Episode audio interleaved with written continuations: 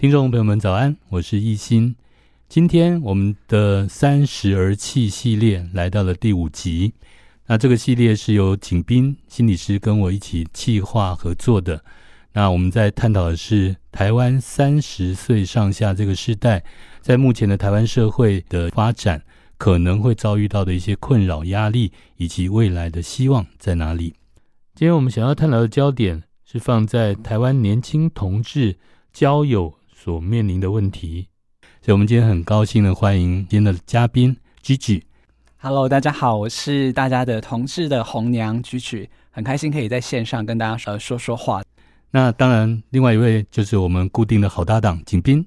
Hello，各位好，主持人好，来宾好，我是吴景斌心理师。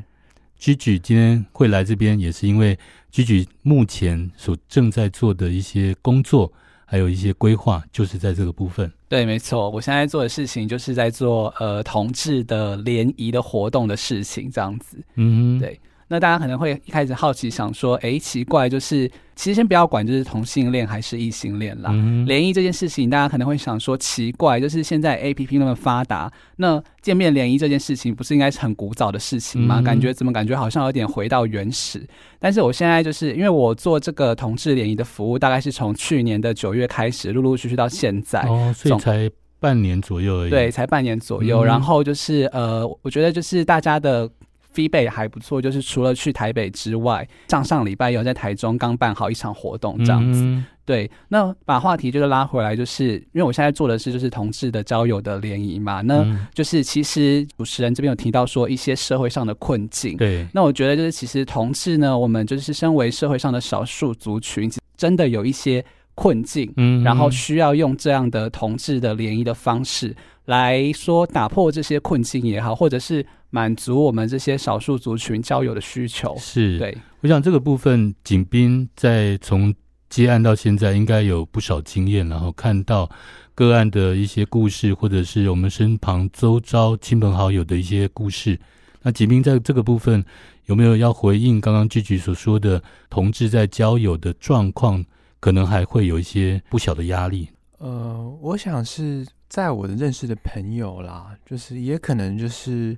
自己也是心理系，嗯，或者是身边都是很温暖的一些人，所以遇到有一些出柜的朋友，大家都还蛮祝福他们的，会觉得其实，在现在的社会越来越进步了，很容易找到另外一半，嗯，可以跟大家去 share 说，哎，我就是一个同性恋啦，嗯，我就是喜欢男生，我就是喜欢同性别的女生，哦，但是。到了我的实物现场，好像真正的有一些差异了。嗯，有些人真的是因为家里没办法接受自己的儿女是同志这个身份，嗯，其实他到了大学。才慢慢的去远离家里哦，每次回家都要思考说要出柜。嗯，我说就每逢佳节倍思亲嘛，大家都是每逢佳节 倍倍感焦虑的，所以我要不要讲？我要不要讲呢？因为家里人一定会问说：“哎、欸，你有没有交男朋友了啦？有没有交女朋友了啦？”嗯，我觉得蛮特别的是，我在食物现场有接接到一个，哎、欸，她是女同。然后呢，他爸爸是神父，哇，这个很冲突，对，很冲突。所以，所以对他来说，他每每一个礼拜都要去做他们的礼拜嘛，嗯、每个都都要上上上教会。嗯、对他而言来说是非常痛苦的。嗯，对，其实他也快三十岁了，嗯，还是不敢跟他的父亲说他喜欢女生。对，就是我会感受到他心中的拉扯，是哦。就我自己专业的角度来说，我我也不能就跟他说，反正现在社会那么进步了，你就去讲吧。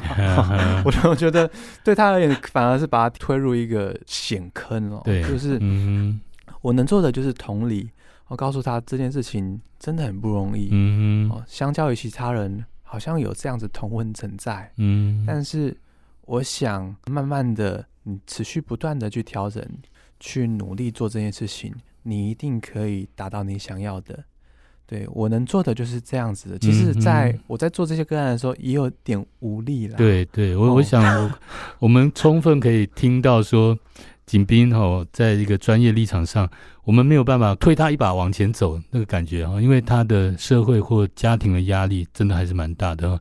即使台湾已经是亚洲第一个呃承认同性婚姻的这样一个民主社会，好，我想刚刚锦觅讲到的这个有带到一点同志在亲密关系他所碰到的一些真的很现实的问题哈。我想再回到积极这边，就是说。是不是因为你看到的这些事情、这些现象，还有或者是你亲身有一些遭遇，所以让你会想要开始从事同志联谊这样的工作？好，我来讲一下，就是我之所以会从事同志联谊的初衷。嗯，其实这个初衷呢，就是没有什么很远大的呃梦想，也没有什么很辉煌的初衷，就是、嗯、呃原因很简单，就是因为我本人就是在去年的七月，然后就是。嗯跟我交往四年的先生结婚了，哇！对，恭喜 恭喜，谢谢谢谢。那就是如果对我的呃 YouTube 有兴趣，呃，朋友们也可以去 YouTube 打“同志红娘举举举举”，我有把我跟我先生结婚的婚礼的我我们说 Wedding Vow 嘛的感人，就是我觉得有点小感人啦，放上我的 YouTube，大家可以看一下。嗯、好，那回到初衷，就是因为其实我觉得我是很，我觉得我算是一个性情中人吧，然后我也很感谢，就是。老天爷就是呃，可以给我这样的一个缘分，嗯、跟我的先生结缘。是，那我我就会觉得说，那如果假设今天我可以透过我自己的力量，然后来做一些帮呃，身为我们的同样族群的圈内人，嗯、来增加一些彼此的呃认识，甚至交友。那如果有荣幸的话，大家可以就是结下就是呃这辈子的良缘，我觉得这是一件很棒的事情。这样、嗯，就是好像是自己获得了幸福，然后也想让这份幸福分享给相同背景的这样的朋友。真的哇，这个听起来好感人哦，很温馨 啊。所以这个初衷是在这边，是、哦、对。所以你是去年七月结婚的，对。结婚的过程中有遇到一些什么阻碍啊之类的吗？阻碍。嗯 说实在，我因为我结婚是蛮低调的进行的啦，嗯、所以我觉得没有遇到阻碍，反而是遇到很感动的地方。就是因为我先生是圆圆嘛，圆圆他其实一开始就是一开始我们在决定这个邀约名单的时候，嗯，我们两个就是也有点就是想要想说就是低调处理，就可能邀一下朋友就好。嗯、结果他那天跑来跟我说，就是他想要邀请他的妈妈、哥哥跟弟弟。哇，对。然后就是一开始大家都会以为说，就是可能会掀起什么小风暴啊，还是什么暴风雨之类的。结果发现说，就是哎，没事，就是就是他们家里对他这个部分是完全可以接受的。对，就是在这个 moment 是都跟他妈妈说，嗯、然后他妈妈完全就是 OK，就是二话不说，就是说好，那我来我要来参加你的婚礼这样子。嗯、而且除了他妈妈做了这个让人家觉得感动的动作之外，嗯、他妈妈也在婚礼的现场就是讲了就是一些就是致辞，大家也就是听到都掉眼泪这样、嗯。哇，好感动，真的。所以在先生的家庭这个部分，对他们是接纳的。对你们是接纳，对我们超接纳，还超支持的。哇，好棒哦！就你自己的部分呢？我自己的部分的话，我的我的家庭可能就没有那么那个 open，嗯，至少就是我的妈妈，她可能对于这个观念是比较保守的。哦，对。那如果是我的兄弟姐妹的话，他们是 OK 的，这样对。好，所以再回到说你。要举办这个同志联谊这样的一个初衷，对，所以听起来跟你跟先生的感情这一路走来，也有波折过吗？波折过，对当然就是吵架是一定会的，因为我们两个基本上是性质很不同的人。嗯，像我个人就是一个就是行动派主义者，就想到什么马上做这样子。嗯、那我先生就是完全就是行动派的相反的代名词，就是。呃，couch potato 就是每天躺在沙发上，就是，然后我这样讲他会不会骂我？不要让他知道有这一集。好哦，就是每天躺在就是沙发上划手机，然后觉得我的人生就是过得太、就是、太刺激了，这样就是太充实了这样子。啊但我觉得跟我先生相处的好处是，就是我们可以就是很 liberal 的讨论，就是事情不同的看法。因为他之前在大学念的是哲学嘛，然后我也是一个很爱发表意见的人，所以我觉得为什么我非常跟他很投缘的原因，就是因为我们会针对，比方说看个电影，或者是看到一本书，或者是看了一个节目之后，我们就可以一直讨论不同的想法，这样子。对对。所以你们大概交往多久？交往现在已经到。五年了，五年哦，所以大概四年半的时候结婚，差不多对。好，为什么要问这个？是因为说，呃，你们真的走过一起走过了一段岁月，哈，不算短的岁月。所以，当你在举办这些联谊活动的时候，我想应该会有很多人需要你给他们的一些建议啦，呃，或者说甚至辅导啦等等，有这个部分在吗？呃，他们是会就是问我说，就是比方说你是怎么认识你先生的？呃，对。然后我通常都会回答说，哦，我是在公司遇到的。然后大部分的人都会觉得说，哇塞，天啊，居居你真的是太幸运了，嗯，就是在公司还可以遇到这样子。嗯，OK，对对对。嗯，因为联谊活动它绝对不只是你租了一个场地，然后呃邀这些人来就没了。哦，对，你一定会有一些你的想法，然后你的规划，你想产生的一些效果在。对，那就这个部分呢？好，没错，就是我这个其实也呃部分也回到，就是刚才我讲到说，就是呃我办活动的初衷是希望可以就是大家呃结个缘分这样子。对。那其实为什么会用比较好像比较原始的形式，然后来办这样的活动呢？它可以解决掉社会上的一些社会上就是我们有些人遇到的所谓的困境。嗯。比方说，像我就觉得说，就是呃社会同身为我们同志，我们的交友的方式应该是除了夜店、酒吧或者是。呃，一些声色场所之外，嗯、应该要有一个就是健康、清新、透明的场合，嗯，然后大家可以在就是这个场合，就是可以你不用有出柜的压力，然后现场的人又都是单身的男同志嘛，嗯、对，你可以这样的很 casual 的跟他谈话，这样子是对。那另外呢，还有就是，其实有些人哈，就是他没有办法透过呃我们所谓的 APP 或者我们所谓的网络，嗯，然后来呈现他的内在美。假设他今天是一个就是很有涵养的人，哦，或者是他是非常有内在美的人，是对。像我们这样坐下来谈吐，我就觉得就是一心心理师，就是还有景明心理师，大家就是讲话非常斯文这样。啊、对，谢谢。所以同样的道理，假设我们今天就是可以透过就是这种 face to face 这样子坐下来聊天的方式来认识每一个人的内在美，我相信这对这之后的。无论是双方的对于交友的基础，或者是假设大家真的之后有缘分变成互相生命中的 partner 的话，嗯，这会是一个很好的的呃先天上的条件，让大家来进行这样的辨识。对，我觉得具体讲到这边哦，那很冒昧了哈，我就提出我之前的一些刻板印象哈，或者是有很多社会大众跟我有同样的刻板印象，就是说对于男同志的交往，好像说他们认识，甚至在。呃，进一步交往的这些场合，听起来好像都不是那么的阳光，像你说透明、哈健康、正向，好像那个感觉不太对。所以你举办这样的活动，是想要打破我们对对以前的这些刻板印象，是吗？对对，当然可能并不是，因为其实我身边就是我自从办了这个联谊的活动之后，嗯嗯、我身边其实有很多朋友，就是呃，他们跟我说，就是他们，比方说，我可能去找。呃，餐厅的老板，然后餐厅的老板是圈内人，然后跟我说他有就是交往十八年的的伴侣，嗯，对，然后我身边也有就是大概就是渐渐就听到这样的故事，但是就是不免俗的，还是要就是呼应一下，就是刚才那个一心心理师讲的，就是可能就是呃外在的人，大大家普遍会觉得说，就是我们认识的场合是不是都是。呃，这样的地方，这样子，嗯、对对对，是。那刚刚讲到说，其实同性的朋友要认识哈，要交往，在台湾这个社会里面，好像还是一个没有办法太公开的哦，好像这对于自己的身份，多多少少还是有一些隐晦顾虑在。那我想请问一下，景斌，在你的这个所观察到的，或者说你的接案经验里面，有实际的个案或者朋友？有真的面临到类似的困扰吗？刚刚有分享，每逢佳节被 都会感到焦被压力，倍感压力，然后回到家是不是要出柜啊？我觉得这个族群还是很大的。呃，另外一部分就是也是看到社会的一个现象，前几年同婚法规过了，对，但是公投没有过。而且票数是非常大的一个悬殊的，哦，对，好像一比二，我记得是这样。嗯，所以就会觉得有世代一个代沟，以及族群跟族群之间的沟通跟互相理解，似乎是不太足够的。嗯，我也相信，就是同志族群他们也非常的努力，在为自己发声，想要找到他们的最基本的权益。就是可以跟一个人长相厮守，嗯，啊，有一个名正言顺的说我们是夫妻，我这一生就可以跟着你，嗯，对。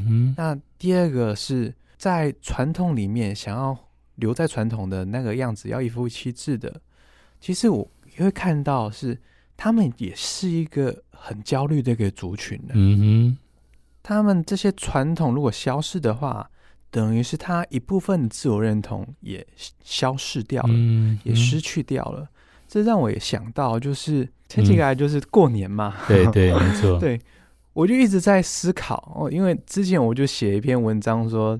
为什么那那一群人老一辈的人很喜欢在做指教，或是说用那个关心，结果在跟你做比较？嗯，对，你你今年结婚了没啊？你今年呃的年终多少？哦，那背后就会开始说，哎，我像你这个在这个年纪的时候，我早就已经怎么样怎么样怎么样了。哦，你们很幸福哦。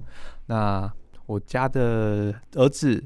早就已经考到台大了啊，找到好工作了，年终又怎么样怎么样怎么样，就是在用气焰在压你哦。其实我就就在想说，那个背后的心理到底是什么啊？我后来是听到一个心理师在说，其实他们会做这样的事情，是来自于担心被社会淘汰的一种焦虑。嗯哼，好像要证明自己的存在价值。对，他们已经退出市场了。嗯，对，那那些亲戚或是已经退休的人，就有一种形容叫做哦，两两个老人一条狗的一个家庭组成，或是一个老人一条狗再配一个孙子，年轻人都在那个都市，嗯，对，所以其实他们对他们来说，因为世界不太一样了，都市的变化跑很快，嗯，他们在乡下能够接收到的就是电视，嗯，有些人可以的，比较有。动力的就在看网络节目，我会去看说这个冲突还是存在的，我觉得也是我们可以值得去思索，诶、嗯嗯，到底为什么会发生这样的事情？好，那在这一段里面，我们听到 Gigi 他为什么要举办同志联谊，哦，这样的一个动机跟初衷哈。对。那同时我们也听到景斌从社会发展的一个角度，哈，从社会结构的角度来看，呃，同志目前可能还遇到一些困境。那我们在这边休息一下，啊，欣赏一首音乐之后，再回来跟 Gigi 跟景斌继续讨论同志联谊的问题。欢迎回到社会新鲜事，心理师开讲。刚刚这首歌曲，我相信不用我介绍了，啊，这是张惠妹的《彩虹》。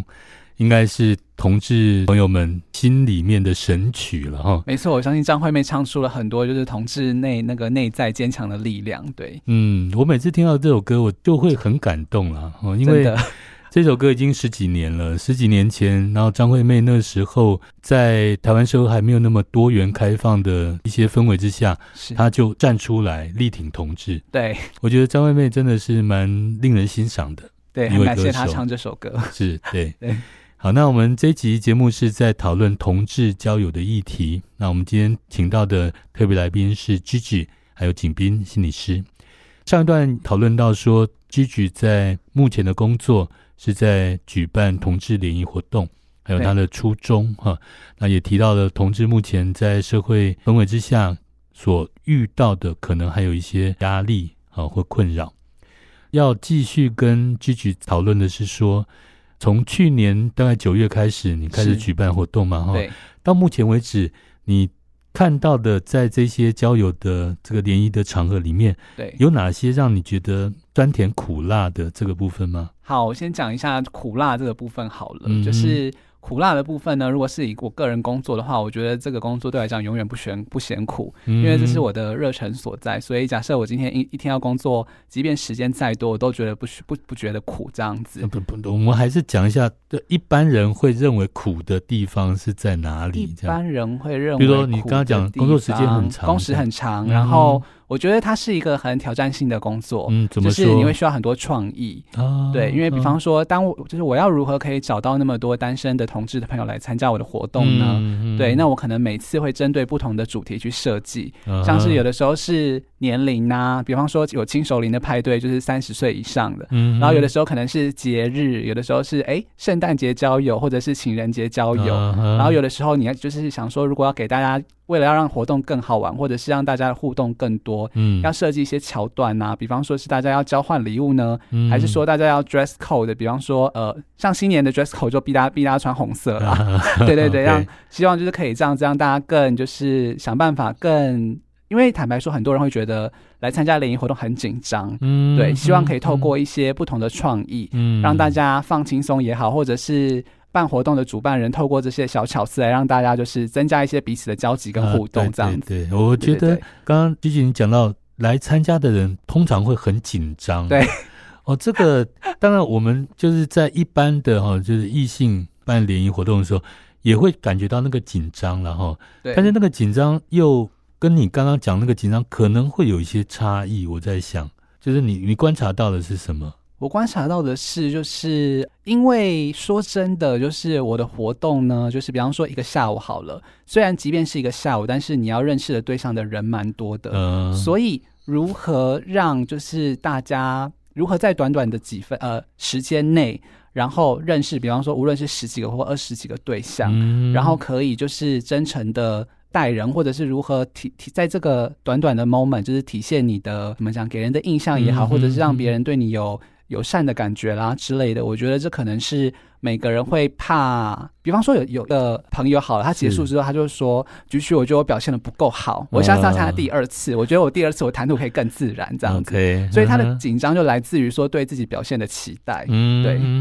那刚刚讲到说有酸甜苦辣了哈，对那讲到是比较苦的部分，对。那其他有酸甜的部分吗？跟大家报道一个就是超甜的好消息，就是上就是之前在台中办的派对，嗯、然后结束了大概一两个礼拜吧，然后就收到就是有一个粉丝的讯息，他就跟我说他跟就是另外一个就是在派对上面的。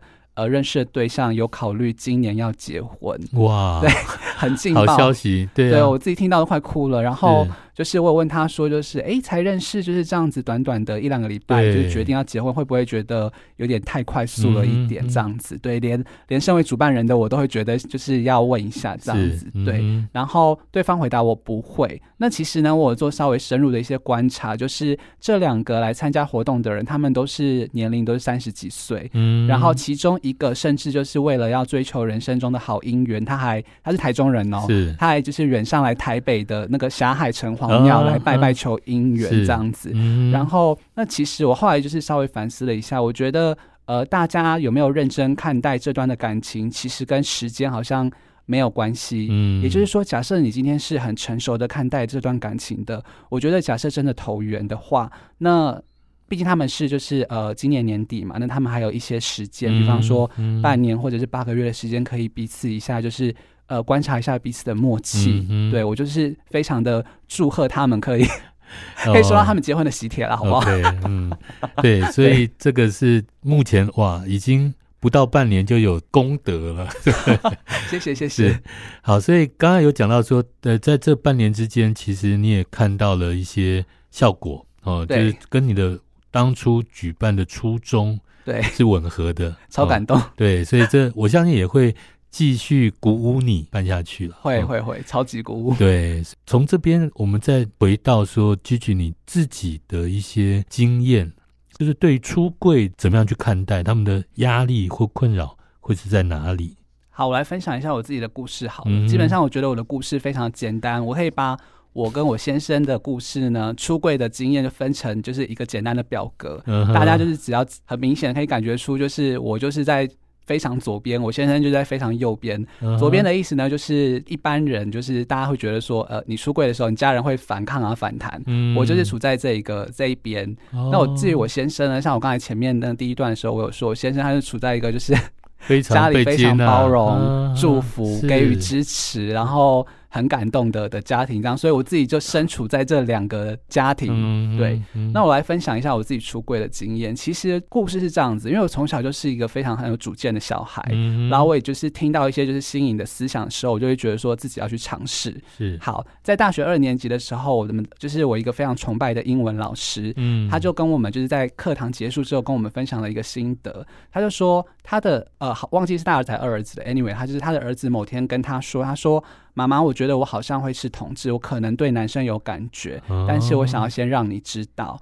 然后那他妈妈当下听到的他的儿子这样讲的心情，他是觉得哦，我儿子长大了，我这身为妈妈的备受尊重，嗯，所以他就把这个故事就是分享给上英文课的大家，我就是其中一个上课的学生。是我听到这个故事呢，我就觉得说好，非常棒。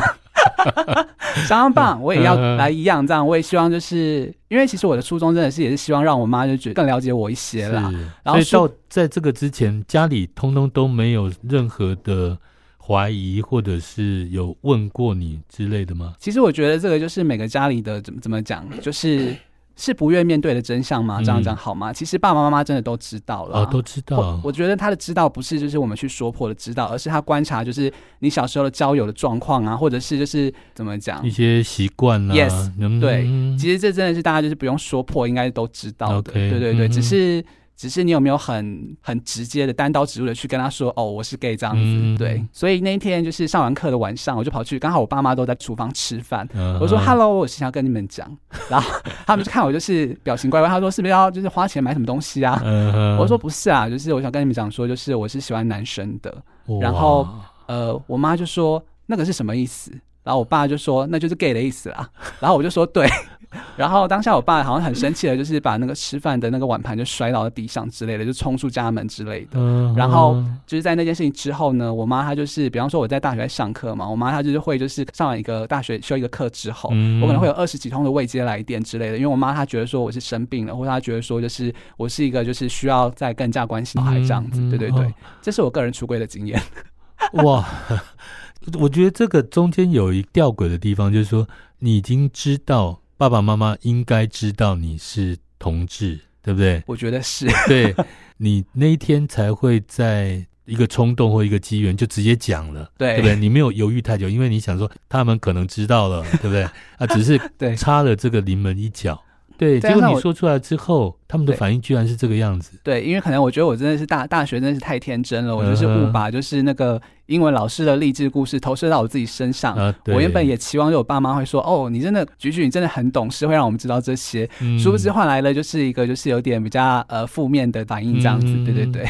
那看到你爸妈这样的反应，你自己的心情是怎么样？我觉得我当下好像是压力蛮大的吧。对对对，虽然说就是现在是。呃，十年后再讲这件事情，是我有点忘记我怎么调试过来的。嗯，对，不过我好像天生就是一个就是不怕痛的人，嗯、所以、哦、I don't know，maybe 我调试的很好。Yep，OK，即使面临到父母好像不是很谅解，不是很支持，是，但是在你的心里面没有太大的被拒绝的那种感觉。不会，不会，还好，这是值得庆幸的地方了哈。对，在这个出柜了之后。对于你来讲，呃，生活或者是交友的状况，或者说对未来的规划，有什么样的改变吗？没有，完全没有，就是一个一样自然的呼吸，自然的活着。Uh huh. 对，所以那个时候大学已经有男朋友了吗？那时候大学还没有，所以我想想看，大学好像打工有一个，但是那个真的太短暂，所以就先不提好了。Uh huh. 对，好。那当你出柜之后，你觉得心情上面有没有也比较释放啦、轻松一点这种感觉？释放轻松哦，还是说跟爸妈的生活圈原本交集可能就没有那么多？没有诶、欸，完全对，完全没改变，就是可能就是平常就是都过得很很像，就是平常的样子，嗯、所以好像没有什么特别的改变。嗯嗯讲到这边哦，我我觉得虽然你刚刚讲的说你跟先生是在这个光谱的两端了哈，Yes，先生是完全获得家里的谅解、支持、接纳。那对于你来讲，好像爸妈没有很支持、接纳，可是你心理调试的也不错，对，对不对？好，那我们我们就来问问看景斌了哈，就是景斌你在观察，还有你在这个接案的现场，因为通常会来找我们咨商的，心里一定是有一个压力，有个关卡。所以你看到的跟刚刚吉吉所分享的有什么差异吗？嗯、我觉得刚刚听剧在分享的时候，我真的是非常的佩服。对呀、啊，对呀、啊，就是面对到那么冲突的情境的时候，还可以这样子泰然自若，或者说调试的很好。嗯，其实我的很多个案遇到这样子的时候，其实会很差，很担心、嗯、会不会就被赶出家门了。是不是就是一个污点的上面的一个小孩啊？嗯哼，嗯对，刚刚听到说，嗯，好，如果下次有遇到这样的个案的话，我要分享菊菊的故事给他听。对，没错，对，所以好像在台湾社会里面有一些人哦，就是譬如说像 Gigi 的先生哦，那个真的是我觉得是幸福的，被家里完全的接纳支持。那还有一些人，虽然家里没有那么接纳，但是自己有那个心理的强度、韧性哦，乐观，就像 Gigi 你哦，是是可以调试的过来的。可是有另外一些人，像我和景斌，我们在咨商室里面所碰到的个案，他们出柜的过程就没有那么的光明美好。所以还是有很多人经过挣扎、挫折，是是。所以再回到说，Gigi，你在举办这些活动的过程里面，对，你有看到不同的经验、不同的遭遇这样的人吗？有，有派对的现场嘛，真的会遇到各式各样的人。嗯，基本上呢，就是。我觉得我这边的派对有一个好处，就是即便你没有出柜，你想要交朋友，你也可以过来。哦，因为就是我是非常小心的，有考虑到这一环，是就是我连公我连就是我们活动的地点地点，我是完全不公开的，除非就是你是要来参加，我才会让你知道。嗯、这个某种程度上也可以让未出柜的朋友比较安心的来这个地方。啊、那呼应刚才经理师说的，就是其实一个 party 现场真的有有像有些人就是他觉得他觉得他就是已经出柜了，嗯、他觉得哦没差，他说哦耶，就是你的活动很棒，赶快帮我们拍照，我们赶快上传。啊对，对，让大家知道有更有更好活动。嗯，但是也有一些人，我觉得 maybe 就一个派对现场来讲好了，可能有七成的人是他是还未出柜，哦，然后就是觉得说就是自己的肖像权或者是自己不想让照片曝光，嗯、这个完全 OK、嗯。对，那有可能有另外三成，大部分的人还是没有出柜的，他周遭的亲朋好友还是不知道的。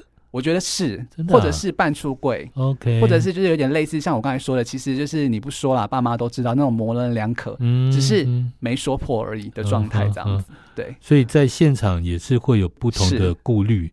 对、嗯，那你们怎么处理呢？就是在介绍彼此的时候，有些人可能他不是那么愿意被公开。就是出柜分两件事情，嗯、就是像刚才第一个说的，就是活动的这个东西呢，我完我是完全给予百分之百的隐私，是，所以大家可以去我的 YouTube 上面看，就是全部就是马赛克打的就超满超大那样的，然后就是好像就是说，好像只有主持一个人参加活动，其他人都是就是一堆圆圈这样子。嗯、那另外呢，就是如果假设你来现场，其实我觉得你也这就是来现场的好处啊，你真的也不用明说你是 gay，、嗯、大家一看就是你知道，嗯、就是大家就是聊天的 topic 可能会一开始先从就是哦你是几岁啊，你做什么的。你的兴趣是什么？是对某种程度上，这边是有一个就是很轻松的气氛，你根本不用出柜，你不用问，嗯，这就是这就一般的朋友的社交的场合。Yes，对，就是你不用说 Are you？你就说 I understand。你不用问他说你是不是 gay，你就写说，你就直接说就是好，我们来交朋友吧。那你的兴趣是什么呢？你的年龄什么？这样子就开始聊了。对对对对。哦，所以这是你刻意去营造的这样的一个氛围。我觉得任何人其实不一定是我。假设你可以把就是单身的男同志的人聚集起来，大家不会有，嗯、都不会有这个顾虑。当然，就是如果我办活动的话，我是。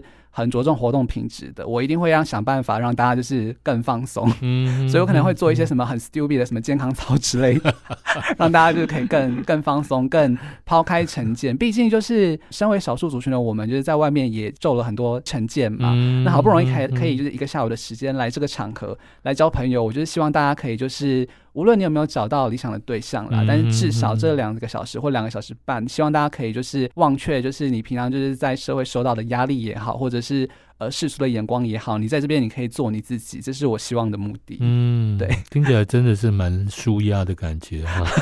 对好哦，那到目前为止，因为我们刚刚提到的，就是说举办这样的一个活动，一定会遇到一些困难跟压力了。我觉得你身为主办人，那你到目前为止，你觉得压力很大，几乎都会想要放弃的念头之类的吗？好像还好。嗯哼，对。一开始做这件事情，在做这件事情哦，不是我有正职，好 OK，某种程度上消减我的压力啊。对的，对的，我就想说，刚刚那个经济或财务的收入了哈，这个部分如果不稳定的话，总是一个压力嘛，对不对？对。但是我可以呼应，就是刚才那个一心心理师说的，就是压力。比方说一开始可能就是还没有人，没有那么多人知道我的时候，我就会看着就是活动的日期说，哎。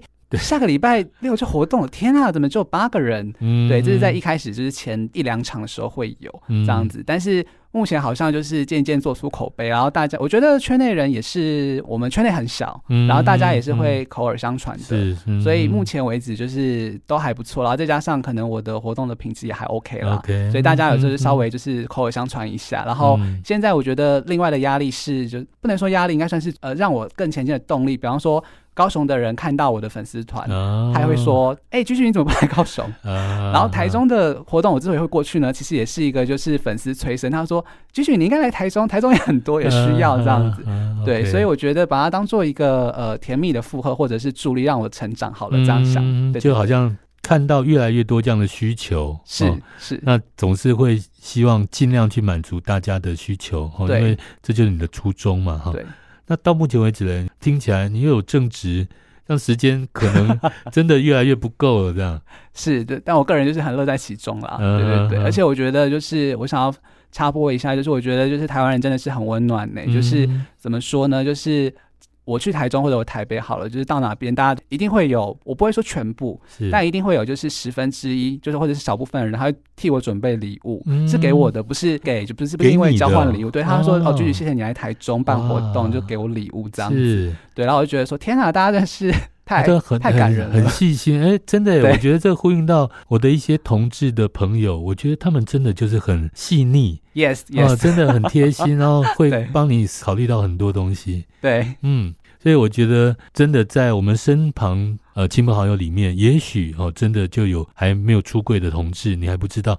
可是真的就是我们相处起来，可能完全没有感觉到他跟我们有什么任何不一样的地方。对，所以我觉得台湾在迈入一个多元社会，然后我们对于各个族群之间有越来越多的交流、沟通跟理解，所以我觉得台湾社会真的会越来越美好。好，大家听完这段，赶快就回去观察，就身边如果是单身，然后又心思又太细腻的朋友，赶快去问他。哎，真的，开玩笑，真的真的有可能哦。好，误导大家。如果他们还有交友的困难，也请他们去搜寻 GG 的网站。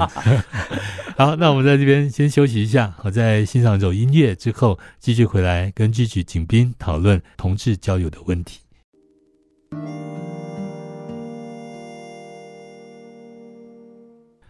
欢迎回到社会新鲜事，心理师开讲。优美动听的歌曲是卢广仲的《刻在我心里的名字》，它是去年引起非常大的回响的一部同志电影的主题曲，也夺下了金马奖最佳原创电影歌曲。这也连接到我们接下来想要讨论的主题。我们现在好像在社会上有越来越多的作品啊，不管是电影啦、歌曲啦、小说、戏剧等等，关注的不再是主流的观点，而是在小众的甚至弱势族群这样的观点。那这个部分，我们请景斌心理师来跟我们分享一下，你是怎么样去看待这个现象的？我觉得这个来自于说，我们呃，以族群的意识来说，我们过去。都很崇拜那种理想式的理想电影啊、呃，希望我们可以成为一个英雄。嗯，这个是其实来自于我们内心有所谓的内在的英雄情节。嗯，我们总是喜欢当一个世界英雄，面对困难不是知难而退，是知难而进。我们都会面对到很多困难，然后我们会遇到一个。智慧老人哈，就是有总是会有一个帮助我们的非常资深的一个老人，比如说《星际大战》都有那个尤达哈，奇异博士都有一个 Master，对，帮助他去更升一级，然后去对抗这个世界。嗯哼，我必须要说，就是大家都还是会有这样的情节，很想要当这个世界的一个英雄。嗯，但是呢，我觉得有一个现象可能是。我们每一个人自我意识增加了，嗯，所以大家面对于追寻名牌哦，追寻 LV、追寻 Prada 这件事情似乎比较少了。大家是想要穿出自己风格，是穿出跟自己生活有关的，叫做生活风格，代表你自己的一个自我认同。嗯哼，所以可能这几年。那么多的小人小事的故事，嗯，似乎也这样子被大家看见了。这个才是更贴近我们生活当中的英雄啊。嗯，所以包含刻在你心的名字也好，孤味哦，我觉得都是在讲一个很真实，在为体制、为家里做打拼的一些描述性的一个叙事电影。对。我觉得这个是一个非常好的一个媒介，大家可以用艺术的方式、作品的方式、音乐的方式去为大家做发声。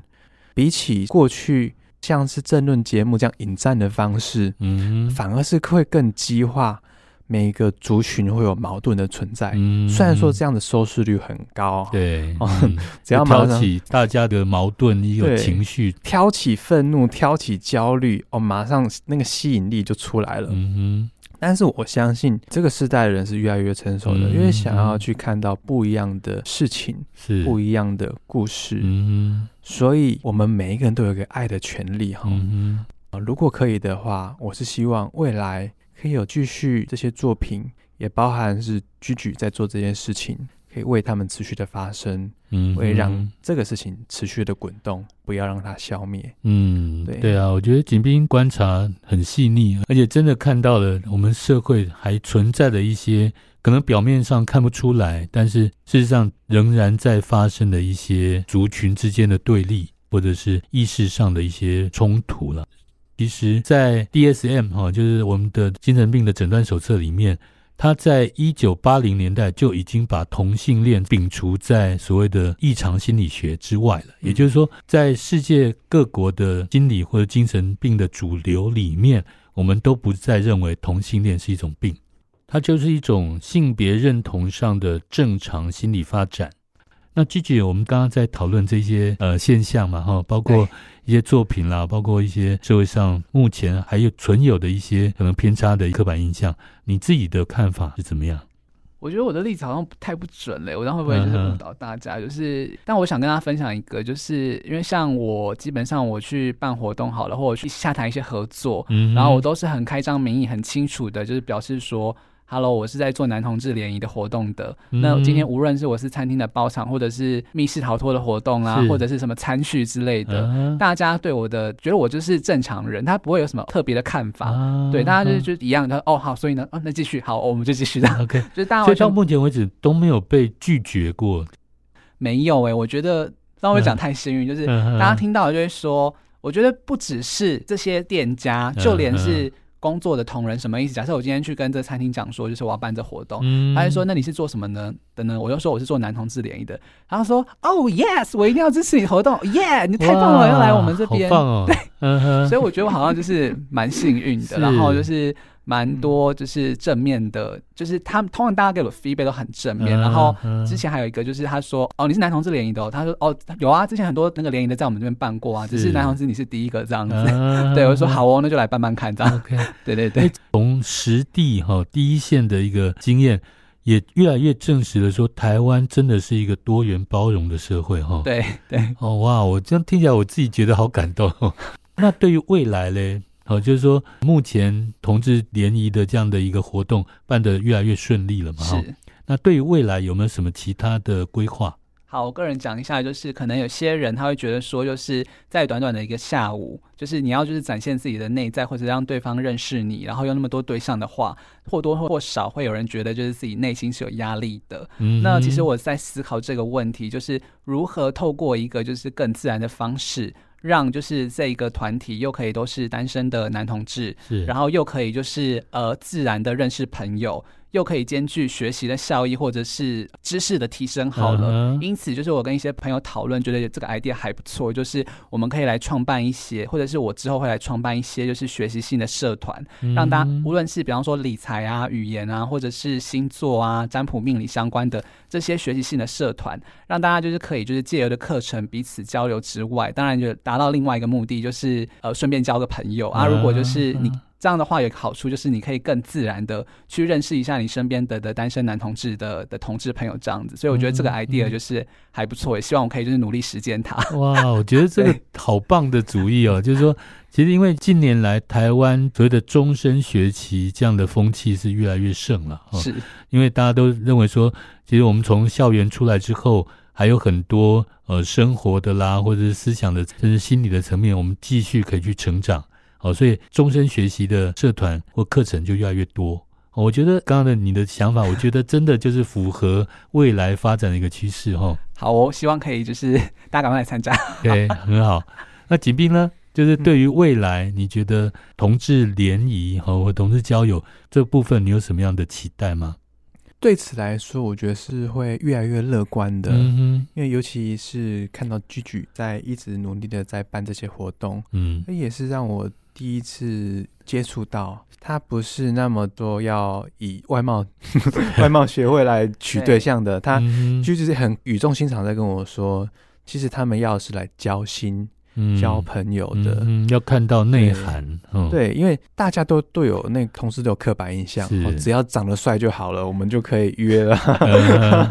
这个部分好像这个 Gigi 有不同的观察哦。对，就是可因为就是我们在我们活动结束之后嘛，啊有点三八，就是我就会请大家说，就选出你就是前三位欣赏的对象，是我们会玩就是类似配对的游戏。嗯、那就是可能大家就是普遍的普世价值，你会认为说好像是什么浓眉大。大眼还是肌肉很大块啊？这种这种就是电眼型帅哥才会被封为就是获得最高票。是，但是以我目前观察，我真的觉得就是跌破大家的眼镜。嗯，什么意思呢？就是目前这样办下来派对，通常获得最高票的都是内在取胜的，就是暖男的气质，会让大家觉得就是我想要就是呃，我有兴趣跟这个人更有更进一步的认识。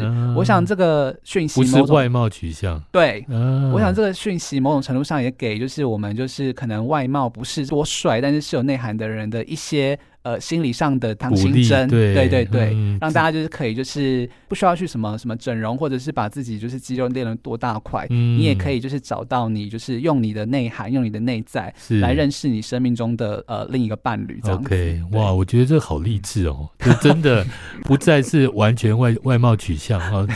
那景斌呢？你就是刚刚还没有说完，说你对这个未来的期许是怎么样？哦、对，我我就觉得，哎，Gigi 可以提倡那些健身房的那那些人，然后不用再练了，不用再练了，来上课吧，来我的课程吧。健身房来打我是不是？